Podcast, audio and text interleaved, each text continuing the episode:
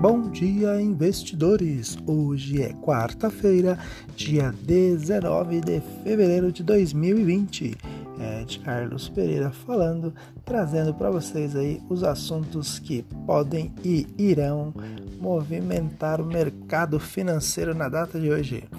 É, bolsas asiáticas aí é, fecharam em alta e, né, e a expectativa aí é que a China volte a, animar né, com, com, essa, com, essa fecha, com esse fechamento da China aí em alta. É, a expectativa é que bolsas hum, pelo mundo fechem aí em, em alta. É, a expectativa também pelo aí do, do mercado é que a ata do FOMC também possa ajudar nessa, nesse, nessa alta de hoje. As bolsas de valores da Ásia é, fecharam hoje em alta, com exceção de Xangai, à espera de novos estímulos econômicos que auxiliam a economia chinesa, afetada pelo surto do coronavírus. O Banco do Povo da China, o BC chinês, se reúne na noite de hoje e pode é, decidir mais um corte na taxa de juros, segundo informações da CNBC News. 80% das 20 mil fábricas da China que produzem é, para marcas e empresas ocidentais voltam hoje ao trabalho. Nos Estados Unidos, o destaque é para a publicação da ata do FOMC às 16 horas, enquanto no Brasil os resultados corporativos continuam em cena. A seguradora IRB Brasil e a EDP Brasil publicaram balanços na madrugada é, de hoje. Né? A IRBC informou que seu lucro líquido cresceu 44,7% em 2019 sobre 2018 para 1,79 bilhão. Já a JBS comprou a empresa nos Estados Unidos e a Petrobras divulga balanço após o fechamento do mercado. Confira o que vamos ter hoje. Falando em bolsas mundiais, as bolsas de valores da Ásia, da Ásia fecharam em alta, com exceção de Xangai, que caiu 0,32%. Os mercados estão de olho na reunião do Banco do Povo da China, que poderá, às 22 horas e 30 desta quarta-feira, hora local de Brasília, decidir mais um corte na taxa de juros que estimula a economia, atingida pelo surto do coronavírus. Na Europa, as bolsas abriram em alta à espera de um plano de recuperação industrial que poderá ser divulgado hoje pela Comissão Europeia. Os futuros de Nova York estão em terreno positivo e indicam uma abertura em alta, surgindo recuperação da queda de ontem gerada pela alerta da Apple, justamente em meio aos sinais do que a China pode estar planejando medidas adicionais para dar apoio a setores da economia mais ameaçados.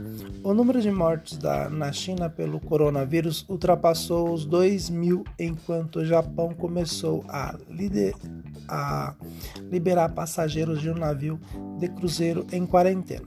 Já a província de Hubei, no centro do surto, relatou a menor número de casos adicionais desde que mudou seu método de contagem de infecções na semana passada. As refinarias de petróleo chinês cortam ainda mais a produção para lidar com a demanda fraca. No mercado de commodities, o petróleo Brent sobe após sessão nos Estados Unidos. A Rússia e, e o conflito da Líbia mudam o foco para ameaças a ofertas. É, o Bitcoin aí hoje é, nesta manhã ele opera a 10.164 dólares e 50 centavos, uma leve alta de 0,01%.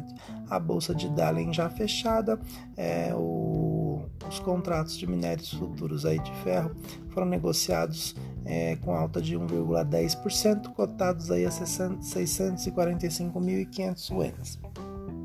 Os indicadores econômicos nos Estados Unidos deverá divulgar, é, serão divulgadas às 10h30 as informações sobre é, construções de novas casas e também o índice de preços ou produtos IPP, todos dados é, relativos a, a janeiro. E o mais importante, contudo, será a divulgação da ata da, da última reunião do Comitê Federal do Mercado Aberto, né, o FOMC. Já no Brasil, o Banco Central deverá divulgar o fluxo cambial às 14h30. Na China, o Banco do Povo é, poderá decidir às 10h30 é, de hoje, né, se muda a taxa básica de juros. O presidente da República na política aqui brasileira, Jair Bolsonaro, afirmou que o, é, que o ministro da Economia, Paulo Guedes, ficará até o final do seu mandato. A afirmação. Desculpa. A afirmação foi feita é, dia após Guedes chamar aí os servidores públicos de, de parasitas que estariam alocados no hospedeiro, que seria o governo federal. Boatos sobre a, a saída de Guedes é, começaram a circular nesta semana. Se, é, se Guedes tem problemas pontuais e sofre ataques, é muito mais por sua competência do que por eventuais deslizes, disse Bolsonaro ao jornal O Estado de São Paulo. Vale ressaltar que Bolsonaro cancelou é, solenidade pública para o lançamento do programa Brasil Mais, para se reunir com o ministro da Economia e outros ministros e fechar os últimos detalhes da reforma administrativa, disse o porta-voz Otávio Rego Barros. No ambiente estadual, a Assembleia Legislativa de São Paulo aprovou na noite de ontem um projeto de reforma da Previdência dos Servidores Públicos antes de seguir para a sessão do governador João Dória, PSDB. O projeto precisa ser votado em segundo turno. A PEC estabelece ainda a, mínima, a idade mínima de aposentadoria de 65 anos para os homens e de 62 anos para as mulheres. O dólar em alta, é, aí o que acontece? Os investidores seguem de olho nas, nas falas de, de autoridades do Banco Central. Na véspera, o dólar é, renovou máxima de fechamento perto de R$ 4,36. Roberto Campos Neto, presidente do Banco Central, afirmou que o BC intervém no câmbio quando vê problemas é, de liquidez ou quando percebe que o real destoa dos pares.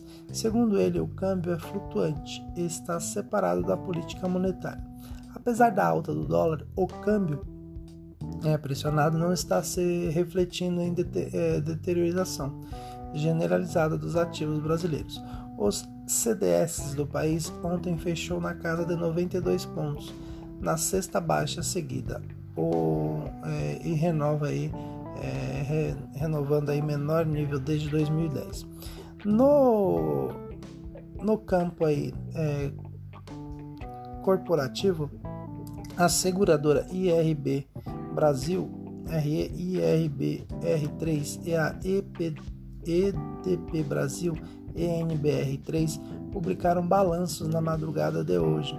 A seguradora IRB Brasil informou um lucro líquido de 1,79 bilhão em 2019, uma expansão de 44,7% sobre 2018. Quando o lucro de 1,21 bilhão, a empresa informou ter fechado 2019 com caixa líquido de 35,9 milhões, queda de 16,8% sobre o fim, fim do ano anterior. Né?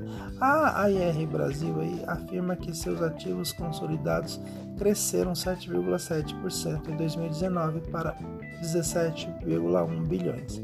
A EDP Brasil reportou um lucro líquido de 1,48 bilhão em 2019, é, resultado aí um pouco superior ao lucro obtido de 1,41 bilhão em 2018. Engie Brasil, e ben, é, Banestes publicam balanços na noite de ontem também. A, a, a JBS anunciou a aquisição do, de cinco frigoríficos eh, da marca Ledbetter nos Estados Unidos por 1 bilhão a VEG anunciou que pagará mais de 350 milhões aos acionistas.